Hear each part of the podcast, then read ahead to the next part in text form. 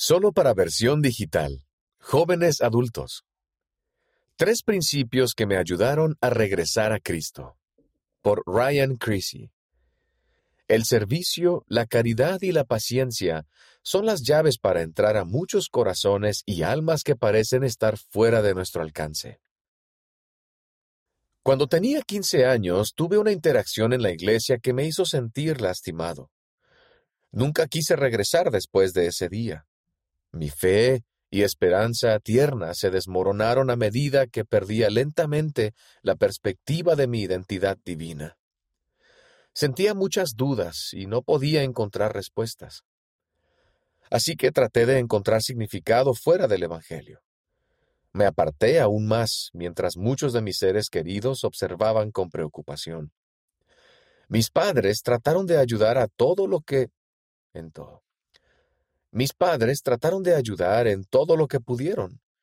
Muchos amigos me incluyeron en actividades, pero no había tenido un potente cambio en mi corazón.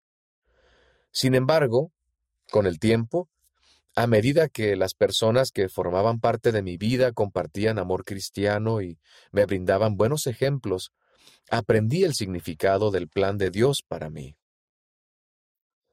Si tienes un ser querido que está teniendo dificultades con su fe, tal vez te preguntes cómo puedes ayudarlo. En mi caso, mis seres queridos actuaron como siervos del Señor. Su amor y devoción fue lo que me llevó de regreso al Evangelio. Tú puedes hacer lo mismo por alguien a quien amas. Ames. Tú puedes hacer lo mismo por alguien a quien ames. A continuación se encuentran tres principios que mis seres queridos practicaron, los cuales me ayudaron a ver el amor que el Padre Celestial tiene por mí. 1. El servicio. Porque me acuerdo de la palabra de Dios que dice, por sus obras los conoceréis porque si sus obras son buenas, ellos también son buenos. Mi obispo, un gran amigo y un ejemplo para mí, me invitó continuamente a ministrar con él aun cuando yo ya no asistía a la iglesia. Él era una persona tan importante para mí que no podía rechazar sus invitaciones. Tuvimos innumerables experiencias maravillosas al servir a aquellos a quienes visitamos. Él siempre se ofreció para compartir ideas del Evangelio con esas personas para que yo no me sintiera incómodo. Él me sirvió al mismo tiempo que me invitó a servir a los demás, y eso marcó una gran diferencia para regresar a Cristo.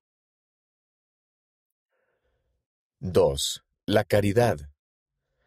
Y la caridad es sufrida y es benigna, y no tiene envidia, ni se envanece no busca lo suyo, no se irrita fácilmente, no piensa el mal.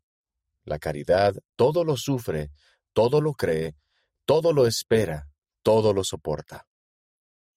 Mi padre es un gran ejemplo para mí de caridad.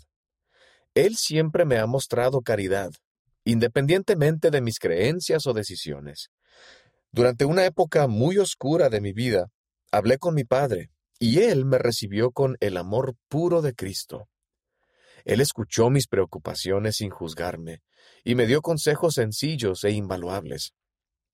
Una de las cosas más poderosas que puedes hacer por tus seres queridos es mostrarles amor semejante al de Cristo, sin importar cuáles sean sus decisiones.